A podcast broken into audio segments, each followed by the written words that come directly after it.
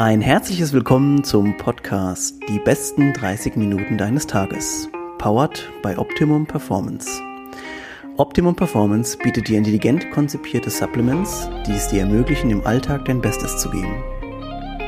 Und jetzt geht's los mit der neuen Folge. Viel Spaß!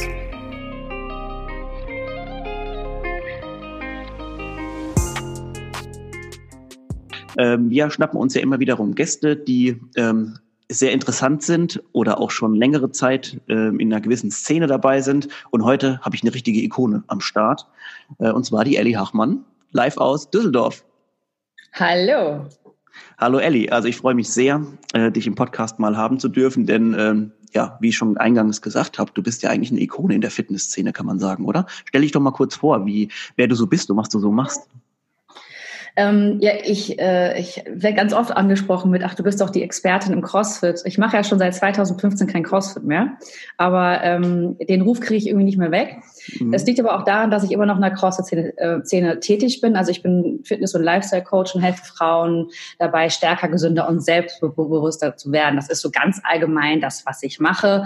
Der Inhalt ähm, ist ja die Beziehung zum Essen also Essverhalten gar nicht so sehr ähm, Makros tracken. Das habe ich früher sehr viel gemacht. Das kann ich auch noch, aber hm, der Fokus ist wirklich mehr auf das Essverhalten.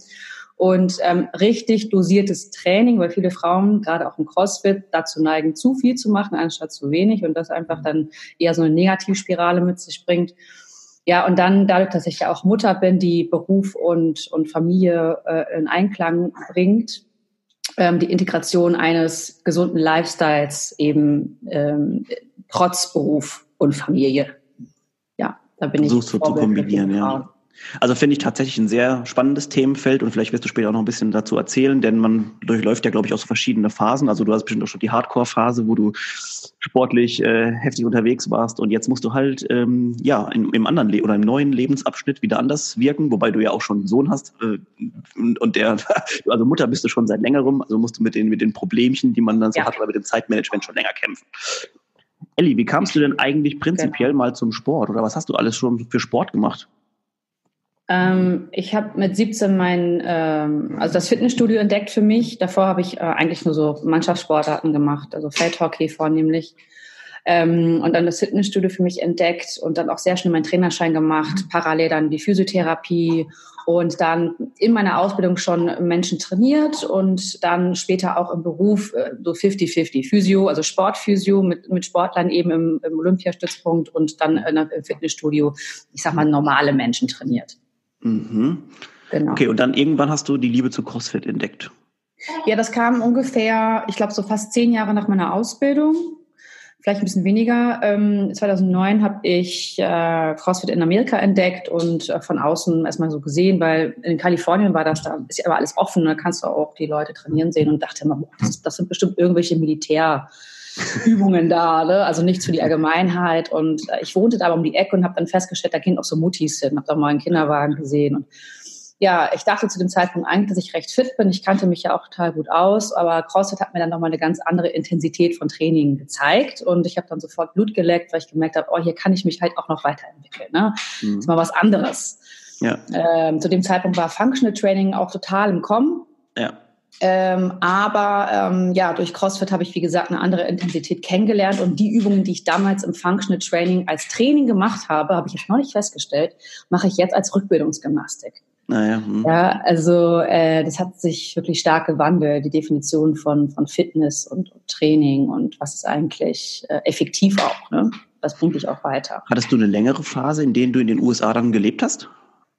Also ich bin Amerikanerin, ich war öfter da, auch zwei Jahre mal zur Highschool, aber zu dem Zeitpunkt war das ein Stipendium an der Uni ähm, äh, zum Thema Athletiktraining. Da war ah. ich ein ah. halbes Jahr. Mhm.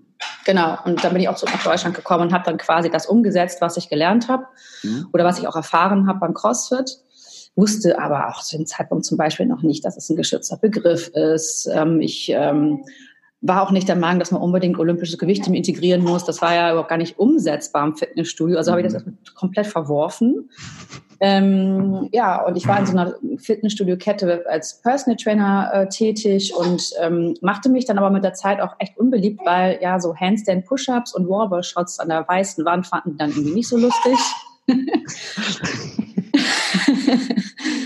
ähm, heutzutage ähm, ja, wurde das ja kompensiert, indem die Fitnessstudios selber einen Bereich, ja. einen, einen Cross-Training-Bereich jetzt aufgebaut haben. Ja, das gab es alles nicht. Und dann im Winter ähm, waren wir dann äh, ein bisschen aufgeschmissen, weil ich konnte nicht mehr im Fitnessstudio die Leute trainieren. Also es hat sich relativ schnell auch so eine kleine Gruppe gebildet, weil ja alle fanden das total gut, was ich gemacht habe. Und dann waren wir irgendwann im Stadtpark und das ging dann weiter. Also trotz, dass es kalt und nass war, waren die Leute begeistert davon. Und dann haben ich und ein Kollege von mir haben entschieden, zusammen ein Gym zu eröffnen. Das Ganze hat wahrscheinlich so roundabout ab dem Zeitpunkt, wo ich CrossFit kennengelernt habe, vielleicht ein Jahr, anderthalb gedauert. Und davor war es überhaupt gar kein, gar kein Thema, ein eigenes Studio aufzumachen eigentlich. Ja, ich wollte gerade sagen, weil irgendwann muss ja dann bei dir der Gedanke auch so gesprießt sein, dass du auch in Deutschland äh, gerne CrossFit-Box aufmachen würdest. Hast mhm. du dann mhm. ja auch gemacht, in Hamburg nämlich, glaube ich. Das war genau.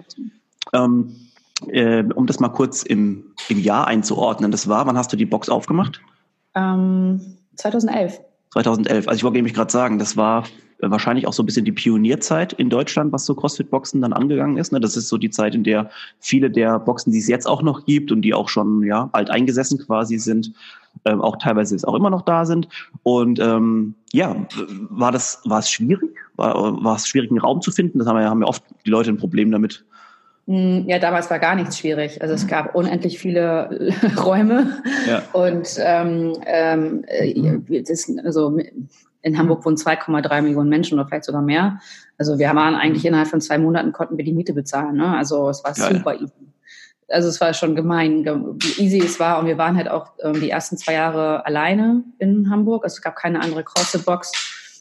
Ähm, ich glaube, wir waren die erst, irgendwie mit die ersten zehn in Deutschland. Und ich glaube auch, dass ich die erste Frau war. Aber ähm, wenn jemand vor mir da war, kann er sich gerne melden. Ich weiß es auch nicht.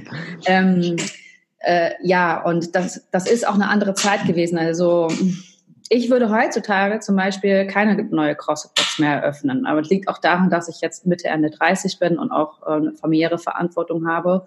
Und das war ja damals auch der Grund, warum ich ausgestiegen bin nach vier Jahren. Ne? Ich habe einfach gemerkt, ähm, du bist dieses Gym. Also du musst wirklich anwesend sein. Du bist das Mädchen für alles. Und das konnte ich auch irgendwie mit dem Kind dann auf Dauer nicht bewerkstelligen. Ne? Ja. Ähm, war es einfach auch wichtig, unabhängig wieder zu sein. Und dann ist es heutzutage, glaube ich, auch so, ähm, dass es sehr schwierig ist, wirklich Geld damit zu verdienen. Wenn du zum Beispiel auch, viele gehen ja auch so eine GBR ein und sind dann zwei, drei Box-Owner. Ähm, da da habe ich gleich noch kein einziges Mal wirklich mitbekommen, dass jemand dann da auch davon leben konnte, ohne nebenbei noch einen anderen Job zu haben oder sehr viel Personal Training zu geben. Das ist schwierig. Ich erinnere mich gern daran an das Bild. Das hast du auch irgendwie, glaube ich, schon öfter mal gepostet, ähm, wo du mit dem Babybauch noch irgendwo an dem Whiteboard stehst. Ähm, mhm. War wahrscheinlich dann alles so in einem, ne? Das war die Zeit, in der du geöffnet hast und ein Kind bekommen hast. Und das war unsere Eröffnungsfeier, genau. Ach, da war ich noch schwanger. Okay, ähm, ja. deswegen kann man vielleicht auch jetzt nachvollziehen, dass das alles nicht so easy ist und wenn man dann doch zehn Jahre älter nochmal ist, dann hat man vielleicht nicht mehr so Bock drauf. Da hatte ich auch noch mehr Energie als jetzt. Das, das würde ich jetzt lange überleben, glaube ich. Aber ähm, ich hatte auch viel Unterstützung durch die Familie. Nur ähm, ich bin da ein bisschen naiv rangegangen. Ich habe natürlich dann auch meinem Geschäftspartner versprochen, dass ich, äh, dass er sich voll auf mich verlassen kann. Und das war dann später ähm, einfach auch, das Kind wird mal krank oder ich kann halt die späten Stunden nicht machen, kann aber die ganz frühen Stunden auch nicht machen. Ja. Ähm, das war dann wirklich auch äh, problematisch. Also ich hatte ein schlechtes Gewissen und ich bin eigentlich auch beiden Welten nie richtig gerecht geworden. Weder meinem Sohn in dem Moment gefühlt gerecht geworden, noch, noch meinem Business und ich war immer in zwei geteilt. Ja. Äh, und dann war auch die beste Entscheidung, dann da auszutreten, obwohl es auch wirklich schwer für mich war, weil es ja auch wie mein Baby war und, mhm. und irgendwo ein Teil meiner Identität geworden war. Ich war dann irgendwie diese Frau, die CrossFit bekannt gemacht hat ich habe ja auch damals schon sehr viel auf Social Media gepostet und dadurch ja. meinen Bekanntheitsgrad einfach noch mehr erweitert. Und dadurch, dass ich eben einer der ersten war, ähm, war ich auch Vorbild für viele. Mm, aber ähm, diese Identität, die habe ich letztendlich abgegeben. Also diese ganz klassische Box-Owner-Identität, aber die Welt der CrossFit-Szene, die äh, ist immer geblieben. Ich habe ja, dadurch auch ganz viele andere tolle Menschen kennengelernt und auch Jobs gehabt und so weiter und so fort. Ja, ich denke, es ist natürlich auch in dieser, in dieser Blase bleibt man dann gezwungenermaßen, außer wenn man unbedingt austreten will, drin. Ähm, ich erinnere mich aber gerne auch an die Zeiten. Ich muss, muss auch sagen, da hast du bestimmt auch vielen Frauen in Deutschland vielleicht geholfen, einfach ähm, um keine Angst mehr zu haben vor seinem Körper. Und ich, ja, da gibt es ja auch den Artikel, den du irgendwo geschrieben hattest, äh, äh, Frauen werden nicht mega muskulös. Ne? Also das ist ja auch so. Ähm, mhm. Und hast halt vielen Leuten die Angst genommen vor einem Gewicht. Also oh, die Kniebeuge oder ein Bankdrücken, das kann ich ja nicht machen als Frau. Und ähm, das war gerade so die Zeit, in dem man das einfach, in dem das so ein bisschen salonfähiger wurde. Und auf einmal hast du dann Leute im Fitnessstudio eine Frau gesehen, die Bankdrücken macht und alle so und die ganzen Guys, oh Gott. und cool, also was ja total geil war. Ja. Und äh, also ich verbinde immer die Zeit ähm, sehr schön, weil ähm, das war auch so meine Zeit, in der ich angefangen habe, mich dafür für die Thematik zu interessieren. Und da verbinde ich immer damit dich mit den mit den Tattoos und so weiter und halt mega ähm, äh, stacked. äh, das war einfach, das war schon geil. das war schon gut. Ja.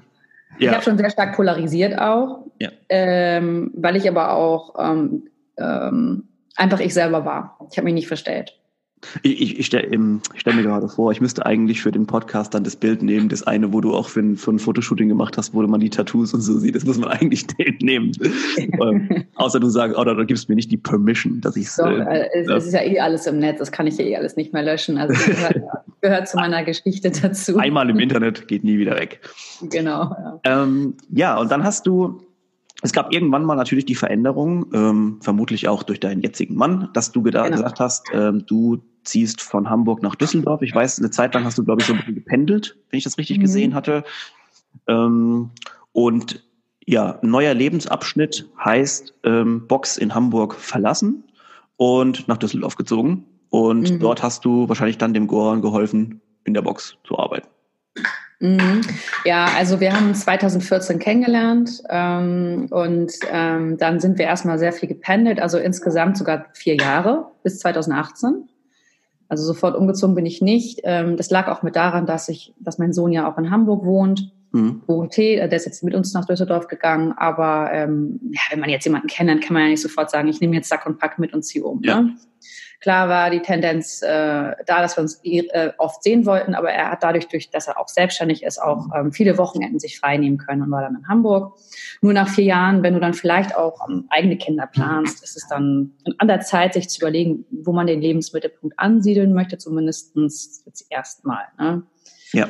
Und dann haben wir uns für Düsseldorf entschieden, wobei Hamburg ist nicht ganz abgeschrieben. Also mal sehen, was da noch passiert, aber ähm, weißt du, auf lange Sicht werden wir wahrscheinlich, werden beide Städte immer irgendwo ein Teil Heimat sein. Ja, ich denke auch, also bei euch ist es ja so, durch, durch die Box äh, CrossFit am, am genau. Rhein ne, ist ja ein Riesengerät äh, einfach, dass das so dasteht. Das kann man vermutlich auch nicht einfach so verlassen, aber vielleicht gibt es da ja, ja noch genau, andere. Genau, mein Mann ist auch der Hauptverdiener, also ich coache nebenbei, ne, aber ich bin äh, bringe jetzt nicht das Geld nach Hause, weil ich eben, wir haben so eine ganz klassische Rollenverteilung. Und ich bin eben für das Zuhause und für die Kinder zuständig. Und wenn ich nebenbei arbeite, dann, wenn ich Zeit und Lust habe. Ja, also ja. kann man sagen, dass du quasi in der Box aushilfst, was du so machen kannst, auch mal ein Personal Training gibst und sowas und ja. Genau, mit der Box habe ich ähm, inzwischen eigentlich gar nicht mehr so viel zu tun. Also ich mhm. gebe da das eine oder andere PT, aber ich bin eher eigentlich mehr Online-Coach geworden, mache das dann von zu Hause. Ja. Ähm, und das ist eigentlich mein, das ist meine Hauptbeschäftigung. Also im Gym selber habe ich keine Verantwortung. Ähm, vor allen Dingen auch jetzt, seitdem ich wieder Mutter geworden bin, ist das auch einfach schwierig. Ne? Und wir ja, teilen das dann auch. Also mein Mann hat auch hier zu Hause wenig Verantwortung. Ich habe ihm heute Morgen den, den, Müll in die Hand gedrückt, das war dann seine Verantwortung heute Morgen, aber ansonsten ähm, äh, ja, bin ich dann hier. das ist natürlich ähm, erstmal entspannt. Aber ich muss auch sagen, entspannt äh, muss ich auch gleich wieder fast revidieren, denn ich habe mal einen Podcast gehört, schon vor einiger Zeit, und das ist ja eine witzige Geschichte, dass quasi, ich wollte eigentlich gar nicht so arg auf, auf den Goran eingehen, aber dass ja irgendwie er den Job, den du eigentlich mal hattest, übernommen hat, beziehungsweise bei deinem Vater irgendwie mitgearbeitet oder jetzt mitarbeitet beim mhm. Unternehmen und kannst du vielleicht ja. ganz kurz anschneiden, worum es da geht? Ähm, ja, also das ist auch der Grund, warum Hamburg nie so ganz abgeschrieben sein wird. Also mein Vater leitet ein Familienunternehmen, was es seit sehr langer Zeit schon gibt, also jetzt in der dritten Generation. Und ähm, es handelt sich dabei um Gewürzhandel, also ganz speziell Vanille. Und ähm, ja, das Unternehmen werden wir irgendwann übernehmen. Und mein Mann wird auch Teil davon sein. Und es, ähm, ja, es ist in diesem Metier nicht ganz so einfach für Frauen, weil ähm, die Vanille wird eingekauft in Uganda, ah, ja, hm. und Madagaskar. Und ja, wenn du dann auch zwei Kinder zu Hause hast, ist es halt schwierig, in solche Länder zu fahren, wo auch Frauen überhaupt nicht respektiert werden. Also was heißt überhaupt nicht? Aber es ist schon nicht ganz so. Ja. Vielleicht in unserer Generation ändert sich das nochmal, aber ähm, wenn wir dieses Familienunternehmen übernehmen, dann ähm, bleibe ich in Hamburg im Büro und äh, Goran ähm, reist. und das hat er halt in der Zwischenzeit auch schon ein paar Mal gemacht und auch ja. ähm, die Madagassen kennengelernt. Und, ähm, ja, okay, da hat er da die Connection aufgebaut schon mal. Genau, also das ist so, ähm, ja, das muss man auch langsam vorbereiten, ne? weil diese ja. Kontakte bestehen halt über mehrere Generationen hinweg und wenn dann irgendwie so ein neuer Mensch auftaucht ganz plötzlich, äh, also so arme Länder, die ziehen dich dann auch mal eben über den Tisch, ne? wenn die das mhm. Gefühl haben, du hast keine, keinen Plan und die wissen auch gar nicht, wer du bist, aber ähm, die sehen halt das Geld, das muss man ganz klar ja. sagen, die sind auch einfach viel ärmer als wir.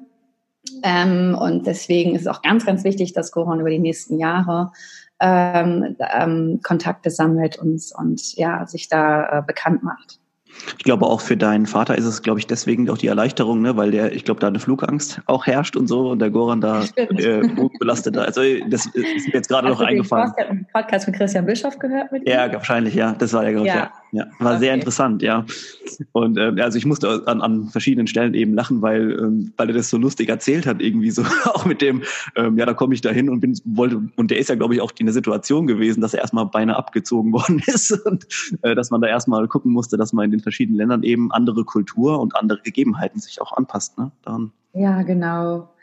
Genau, äh, genau. Ja, also es ist unsere Familie, also es gibt sehr viele Baustellen noch bei uns so, aber das ja. wird sich alles fügen. Also das entwickelt sich alles ganz langsam und aber in eine gute Richtung insgesamt. Ja, ist aber schön, also den, den Prozess auch mitzunehmen und einfach zu genießen und zu sagen, ja, es entwickelt sich jetzt irgendwas Neues. Ich meine, ist ja bei dir nichts Neues, bei dir kam ja ständig wahrscheinlich irgendeine Veränderung. Immer. ja. ja.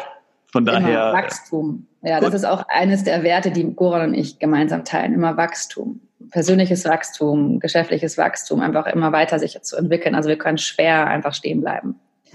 Ja. Das wäre ein ganz guter Übergang jetzt auch zu ähm, dem nächsten Themengebiet, das ich noch anreißen wollte mit dir. Und zwar, ähm, ihr seid ja jetzt, kann man fast schon sagen, so eine, so eine richtige Workaholic-Familie und wo es durcheinander geht und dann mal von zwei verschiedenen Standorten hat man gewohnt und so weiter. Ähm, wie siehst du jetzt aktuell die Lage, Familienleben zu vereinen mit Jobs und dem Ganzen und Sport? Und ähm, hast du vielleicht irgendwelche Tipps für Mütter oder die, die es werden wollen, ähm, um da vielleicht auch ein mhm. bisschen die Angst zu nehmen vor der ganzen Geschichte? Ja, man muss sich da natürlich erstmal vorher mhm. absprechen. Also wenn man zum Beispiel ein Kind plant, wie soll das nachher eigentlich aussehen? Ne? Wer geht arbeiten, wer bleibt zu Hause oder gehen wir beide arbeiten? Wie machen wir das mit der Betreuung? Also jeder hat da ja ein anderes Konzept für sich. Einige Mütter müssen zum Beispiel auch relativ schnell wieder in den Job, die können sich das gar nicht aussuchen. Andere haben da vielleicht ein bisschen mehr Freiheit und dann wiederum gibt es vielleicht auch welche, die brauchen auch den Job ähm, für die persönliche, ich sag mal so, Erfüllung das ist, es ja. gibt ja unterschiedliche Konstellationen und dann muss man sich mit seinem Partner am besten vor der Geburt und am besten vor der Schwangerschaft irgendwie schon mal so einig sein, wie es eigentlich aussehen soll. Und das war bei uns relativ früh auch der Fall. Wir hatten auch die Möglichkeit allerdings, von Tag eins, weil ich ein Kind in die, in die Beziehung reingebracht habe, zu üben. Ja. Ja, und, und zu schauen, okay, was, wie funktionieren wir als Eltern eigentlich? Und wie könnte das dann in der Zukunft aussehen, wenn noch ein weiteres Kind dazukommt? Ja. Ähm, das ist manchmal gar nicht so einfach, wenn man das noch nicht erlebt hat, zu definieren, aber so ein, so ein Grundgerüst vielleicht mal zu schaffen. Und dann ist es so, also ich kann dir jetzt von meiner Erfahrung erzählen, hm, wir haben ja so eine ganz klassische Rollenverteilung und wir haben dann auch eine ganz, eine ganz klare Struktur, wir haben Routinen, wir haben feste Abläufe und das ermöglicht uns ein, ein relativ entspanntes Familienleben, weil wir einfach wissen, worauf wir uns hier verlassen können. Ja. ja? Ähm, dann und dann hat der die Kinder, dann und dann machen wir das und das zusammen und so weiter und so fort. Also auch bei Goran ist es so, hat feste Arbeitszeiten, zumindest versucht er das, da kommt immer mal wieder was dazwischen. Ja. Und dann bin ich das Backup. Aber grundsätzlich haben wir da schon ganz gute feste Routinen mittlerweile entwickelt. Okay, also könnte man schon festhalten, dass ähm, man das natürlich drumherum planen muss und das aber es auch wichtig ist, dass man eben gewisse Strukturen einfach beibehält und sagt, hey, ich habe da und da die Zeit für mich, indem ich jetzt entweder zum Sport gehe, arbeite oder wie auch immer was mache. Und der Partner hilft eben auch aus, so wie er kann. Ähm, und genau. damit man einfach auch selber sich, glaube ich, nicht verliert ne, in dieser ganzen Sache. Und dann auf einmal, es gibt ja auch leider diese Beispiele von, von Müttern, die dann sagen, mir wäre das jetzt alles zu viel. Ich hatte letztens erst gerade im Podcast jemanden da, ähm, die gesagt hat, äh, sie arbeitet extrem daran, an diesem Ganzen, dass es eben Müttern nicht zu viel wird und gibt auch mhm. dann dementsprechend Tipps und so. Ähm, denn ich denke, wenn du dann nur noch diese Aufgabe hast, könnte es äh, teilweise vielleicht auch kritisch werden, einfach mit dir selbst. Also, weil du bist, bist ja auch noch ein Mensch. Genau, also wir haben eigentlich zwei Funktionen in der Elternschaft. Das ist einmal einen Menschen zu erziehen Ja, und dann aber auch selber ein Mensch zu sein, also auch in Beziehungen gehen zu können mit, mit dem Kind, mit der Familie. Und das ist ja auch das, was Kinder am Ende des Tages ja auch wahrnehmen. Ne? Also mein Sohn nimmt jetzt nicht so sehr wahr, dass ich jetzt, ähm, was ich alles für ihn organisiere ne? und ähm, für ihn koche und ihn hin und her fahre und so. Aber was er wirklich wahrnimmt, ist, dass wenn ich mit ihm zusammen bin und wirklich ja. auch präsent sein kann. Dass du die Zeit einfach aufbringst auch, ne? Ja, ja und das ist halt, glaube ich, auch der, der beste Tipp, der wichtigste Tipp, den ich da auch werdenden Müttern oder Mütter, die es schon sind, ähm, geben wollen würde, ist, ähm, sich so zu organisieren, dass man eben dann auch wirklich präsent sein kann. Ja. Ähm, also dass man zum Beispiel, banales Beispiel, eine Morgenroutine so versucht zu planen, dass man schon quasi fertig ist, bevor die Kinder aufstehen. Also bei meinem fast achtjährigen Sohn, wenn ich jetzt kein Baby hätte, wäre das jetzt auch viel pragmatischer, weil ich weiß, okay, den muss ich um sieben Uhr für die Schule wecken, dann stehe ich um sechs Uhr auf, frühstücke vielleicht schon mal ein bisschen oder ziehe mir auf jeden Fall schon mal an, dass ich dann, wenn er aufsteht, wirklich dann da stehen kann und für ihn da sein kann. Ja. Ja. Das ist ein guter Tipp, ja. Solche Geschichten, also sich vorher vielleicht um sich Pferd. selber kümmern, ne, um dann halt wirklich auch für die Kinder da sein zu können. Das klappt nie immer 100 Prozent, aber ähm, ja, ne, Learning by doing. Ja, weil wir jetzt gerade bei der bei der Erziehung von äh, von Kindern und von deinem Sohn im Expliziten sind. Du hast ein ganz ähm, cooles Beispiel gebracht, wie du ähm, deinen Sohn Sam, ne, heißt er? Genau. Äh, wie du den, ähm, wie du es geschafft hast, den so ein bisschen zu konditionieren, was das Thema Süßigkeiten angeht. Erzähl mal ganz kurz, was du da gemacht hast. Also eigentlich hat er ein sehr gesundes Verhältnis zu Süßigkeiten, weil er grundsätzlich Süßigkeiten immer essen darf und er weiß auch, die machen mal Bauchschmerzen und so und ähm, es gibt so ja, wenn er jetzt schon heute Mittag schon Eis hätte, dann würde man auch sagen, die kommen heute Abend dann nicht mehr. Ne? Also so vernünftige Gespräche kann man mit ihm führen. Und dann gab es mal so einen Tag, wo er irgendwie den ganzen Tag nur Süßes essen wollte. Und jetzt habe ich zu ihm gesagt, du Sam, pass auf, ich glaube nicht, dass es dir so gut tut. Ähm, ähm, aber wenn du jetzt unbedingt weiter essen möchtest, dann probier es doch einfach mal aus. Und dann hatte er wirklich, also er hatte keine Bauchschmerzen oder so. Ne? Mhm. Aber er war dann wirklich so, wo er gesagt hat, du Mama, also irgendwie... Pff, das schmeckt mir jetzt hier auch alles gar nicht mehr. Ne? Also da hat er auch wirklich das Bedürfnis nach, nach einem Vollkornbrot oder so. Also einfach mal so die Erfahrung zu geben, auch das mhm. Vertrauen zu schenken, hm, deine Erfahrung machen zu dürfen, ne? in einem gewissen Rahmen zumindest. Ja, ich glaube, es könnte passieren, dass wir uns vielleicht ähm, da auch in die Richtung entwickelt haben durch diese ganzen Restriktionen, dass vielleicht die Kinder dann natürlich automatisch deswegen mehr Süßigkeiten essen wollen und auch mal das Verbotene quasi ähm, probieren wollen. Und ich glaube, wenn du da ganz natürlich rangehst, ähm, mit der Einstellung eben, mach und probier das aus. Und du wirst, man, die Kinder merken das ja auch selbst. Also kein Kind wird dann jeden Tag nur Süßigkeiten essen und da keinen Effekt davon merken. Dann ist es, glaube ich, eine sehr coole Herangehensweise. Ja, also wir haben auch aufgehört, Lebensmittel in gut und schlecht einzuteilen. Also ja. wir sagen eher gesund oder eher ungesund. Hm. Oder viel Zucker macht Bauchschmerzen. Und die ähm, Verbindung hat Sam ja selber auch gemacht. Oder ähm, viel Gemüse, ja, da wird man nicht so schnell krank. Viel Eiweiß ist super für die Muskeln oder ne, gut fürs Training. Ja. Ähm, und wir tauschen auch das Wort gesund öfter mal gegen lecker aus. Also, ne, mit lecker verbinden viele Kinder ja nur Süßigkeiten, aber ein Apfel kann auch lecker sein. Ja, genau. Oder es kommt darauf an, wie man das Ganze so, so ein bisschen zubereitet. Ne? Können ja auch da leckere mhm. äh, Rezepte daraus entstehen. Genau. Ähm, genau. Bei deinem Coaching zum Beispiel jetzt ist es so, ähm, du nimmst ja nicht nur Frauen, oder nimmst du nur Frauen beim Coaching? Ja. Ah ja, okay. Cool. Ähm, die kommen vermutlich aus verschiedenen Leistungsstufen. Ne? Also welche die Leute, die arbeiten und Freizeitsport machen, gesund bleiben wollen, ähm, vielleicht auch ambitioniertere Athleten. Vielleicht kannst du mal kurz was nur sagen zu dem, was du da so anbietest. Ähm, also in erster Linie ähm, coache ich Frauen in ihrem Essverhalten, speziell Frauen, die aus emotionalen Gründen essen oder ein Problem damit haben, weil aus emotionalen Gründen essen wir alle ab und zu mal, mhm. aber die für sich daraus ein Problem erkannt haben und das gerne verändern möchten. Und in der Regel ist es so, dass diese Frauen dann, ähm, also es ist meistens ein Lifestyle-Management. Ja. Und äh, ähm, meistens essen sie aus Stress oder aus Müdigkeit. Und da gucke ich mit denen zusammen, wie man das optimieren kann, dass sie wiederum dann auch andere Dinge tun, statt zu essen. Also was kann man denn tun, wenn man müde ist oder wenn man Stress hat? Wie kann man dem vorbeugen, dass man gar nicht erst in die Situation kommt? Und dann gibt es auch natürlich so Frauen, die halt sehr viele Diäten in ihrem Leben gemacht haben und da erstmal so aus dieser Diätmentalität rausgeholt werden müssen und sich auch erlauben müssen zu essen. Ne? Weil ja. das sind dann so Frauen, die dann zum Beispiel den ganzen Tag versuchen, nichts zu essen und dann abends nach Hause kommen, so einen Heißhunger haben, dass sie dann den kompletten Kühlschrank ähm, vernichten und äh, da auch zu schauen, dass sie halt sich bewusst erlauben zu essen, dass sie halt eben am Ende des Tages dann sich selber nicht so ausgeliefert sind ne, mit dem Hunger. Also es sind ganz viele unterschiedliche Mechanismen. Ich, also ich coache keine Frau mit, mit, mit schweren Essstörungen, ich bin auch keine Therapeutin. Es geht ja. wirklich mehr so um das Praktikable und um, um die Optimierung in diesem Sinne, weil das sind in der CrossFit-Szene, in der wir jetzt hier stecken, ist es ja auch so, dass eigentlich die meisten Leute sich sehr ähm, intensiv mit Ernährung beschäftigt haben. Den muss ich nicht mehr erzählen, was ist Protein und Kohlenhydrat und wie finde ich das. Wir haben eigentlich alle dieselben Bücher gelesen von irgendwie ne, Paleo-Lifestyle bis hin zu, keine Ahnung, Keto und was es da alles gibt.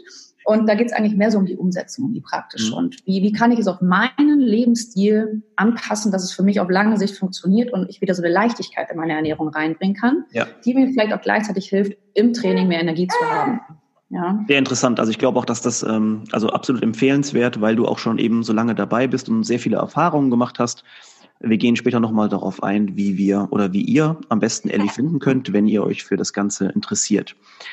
Was mich jetzt noch interessieren würde, ist, was sind so die Pläne äh, für die Zukunft von Ellie? Also ich weiß ja, du hast schon verschiedene sportliche Themen ausprobiert, äh, vom Kraft-3-Kampf bis zum Gewichtheben. Ähm, ich bin mir ganz sicher, dass in deinem Kopf ein Plan existiert, wo, was du wieder machen willst, wenn du mal aus der Rückbildungsphase wieder zurück bist quasi. Äh, weiß ich ehrlich gesagt wirklich noch nicht so genau. ähm, also äh, weiß ich noch nicht. Ich weiß nur, dass sich diese Dinge immer entwickelt haben und ich im Nachhinein gesagt habe, ach guck mal. ja. Also aktuell bin ich, ähm, dadurch, dass meine Tochter auch erst ein halbes Jahr alt ist, ja. kann ich daran noch gar nicht wirklich denken, wie es wäre, Wettkämpfe zu machen. Obwohl, die machen so viel Spaß. Da würde ich auch hingehen, wenn ich jetzt nicht so viel Zeit hätte zu trainieren, einfach nur, weil es richtig Spaß macht. Ja. Ich glaube, das werde ich immer irgendwie so ein bisschen machen. Ja. Ähm, aber ob ich nochmal so diszipliniert äh, ins Fitnessstudio gehe, ich weiß auch gar nicht, ob das überhaupt zeitlich möglich ist.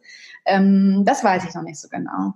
Okay. Und aktuell be beschäftige ich mich eher so mit Sachen, äh, mit Kochen und irgendwie ähm, steht sehr viele ähm, Bücher in, in, Bezug auf Persönlichkeitsentwicklung und Psychologie, weil ich mich da einfach auch im Coaching noch weiterentwickeln will. Und Schön. Genau, das werden wir dann sehen. Also wir ähm, erleben jetzt, oder wenn man mal überlegt, dass man, oder ich folge dir ja auch schon lange und kenn, oder kenne dich lange und ähm, ja, die Evolution von Ellie Hachmann, ja. Ja. ja. Ähm, ja, jetzt eine, eine Sache noch, und zwar, ich muss es ansprechen, denn äh, du machst ein Booty-Programm 2020. Das äh, musste auf jeden Fall noch raus. Dass ich das mal von dir höre, das hätte ich auch nicht gedacht. Aber ja, doch. Ähm. Ja, darf nicht langweilig werden bei mir. Ja. Ähm, also ich überlege in der Tat, ein Programm rauszubringen, speziell nur für Booty und Abs, äh, was gleichzeitig auch zur Rückbildung genutzt werden kann. Weil das ist ja, ja. letztendlich mein Training gewesen nach der Geburt. Ja. Und ähm, ich habe darüber noch nicht lang genug nachgedacht, dass ich das, dass es irgendwie spruchreif wäre, äh, obwohl ich es ja auch schon gepostet habe. Das war aber eigentlich eher so als Scherz, weil zu gucken, wie die Leute so reagieren. Ja, weil Instagram war für mich immer auch eine gute, ähm, gute, gute, also eine Plattform, wo ich halt Sachen testen konnte, um zu sehen, wie ist denn da so die Resonanz. Und da ist die ja. Resonanz echt groß. Ja. Ähm, und ich war ja immer schon ein bisschen Pionierin. Also es war zuerst Crossfit, dann war es Gewichtheben, dann habe ich Powerlifting gemacht und plötzlich haben es auch alle gemacht. Ich sage nicht, dass alles mir nachgemacht haben, sondern ich hatte einfach immer ein Gespür für Trends, glaube ich. Oder ich, ja. ne, ich war immer so einer der ersten, die ich ausprobiert habe, weil ich ähm, gerne mich also auch mal so umorientiere. Also ich bin ja, ja auch nicht nur Crossfitterin geblieben. Das äh, war mir dann irgendwann auch zu, zu langweilig, auch obwohl der Sport so vielseitig ist. Ja. ja. Ähm, ich habe keine Ahnung, wo die Reise wirklich als nächstes hingeht, aber ich sehe mich auf jeden Fall weiterhin so als Vorreiterin in dieser Szene und ähm, ich habe immer schon das verkauft, äh, was ich gemacht habe. Also es war immer authentisch und aktuell ist es äh, sehr viel Rückbildungsgymnastik, die aber auch super anstrengend ist. Und ich könnte mir vorstellen, dass das interessant wird später mal. Ich stelle mir das so gerne vor, wenn du so während deinem Beckenbodentraining da dir in deinen Kopf wieder reinschießt, hey, das kann ich als Programm machen. ja, Booty und Apps klingt einfach auch viel äh, attraktiver ja. als Rückbildung, ne? Ja, und vor allem, die, wenn die Resonanz so toll ist und du wirklich schon äh, Anfragen ähm, von, von Mädels hast, die sagen würden, hey, ich würde da mitmachen, ja, ähm, ja. ja. Und wer steht nicht auf einem guten Booty und Apps, ne? Also. also der ist auf jeden Fall stärker als vor der Schwangerschaft, weil ich so viel gemacht habe. Und das finde ich total, total, cool, dass es einen Bereich gibt, den ich auch, ja. noch entwickelt habe, obwohl ich eigentlich so in der Schwangerschaft und Geburtsphase war äh, und der Rückbildungsphase. Geil. Aber ja. Mal gucken. Okay, schauen wir mal, was da noch so kommt, 2020 oder auch doch äh, in den kommenden Jahren. Ich merke schon, deine Tochter wird langsam unruhig auch. ja, also falls ihr zwischendurch was ähm, habt krächzen hören, das war Ellies Tochter, die am Anfang auch sich beschwert hat, glaube ich, dass sie da im, im Bettchen lag und jetzt ist sie am Start hier. Ja. Schade, dass wir kein Video ja. haben. Also, ähm, um das Ganze abzurunden. Elli, ähm, ist, vielleicht gibt es den einen oder anderen, der jetzt ähm, einfach hier Lunte gerochen hat, was du so alles treibst und ähm, der mal in die Beratung gehen würde. Wie finden wir dich am schnellsten und einfachsten? Ach, ich glaube, am besten ist immer Instagram. Ja. Elli unterstrich Hachmann, da äh, sieht man auch direkt so, ähm, was ich ähm, so für ein Typ Mensch bin und was ich äh, alles mache. Und ansonsten, wenn man äh, mich buchen möchte, am besten über die Webseite ellihachmann.com, da kann man mir eine E-Mail schreiben und oder einfach auch die anderen Podcasts hören, die ich so gemacht habe. Das ist alles mit drauf auf der Webseite. Da kann man sich so ein bisschen informieren und cool. ja, auch mal pauschal einfach mal eine Frage schicken oder so. Da ja. habe ich auch mal Zeit für. Also ich äh, glaube wirklich, dass eins der besten oder ein schönes Schlusswort ist einfach, dass du wirklich das verkörperst und sehr authentisch bist, eben was du eben selber machst und deswegen kannst du es eben auch gut an den Mann oder beziehungsweise an die Frau bringen. Und ähm, ja, ich bin ein großer Fan von dir schon seit langem und äh, deswegen freue ich mich jetzt auch, dass du einfach äh, hier in der Folge warst. Ähm, ich sehe 30.00 ist die Zeit. Äh, Von daher bleibt uns nichts mehr anderes übrig, als zu sagen, danke Elli für deine Zeit und für das schöne Interview. Danke und dir euch, auch. Danke fürs Zuhören. Und äh, wir versuchen mal ein gemeinsames äh, Tschüss zu sagen. Tschüss an dieser Stelle. Tschüss Elli und mhm. Tschüss Ellis Tochter. danke. Tschüss.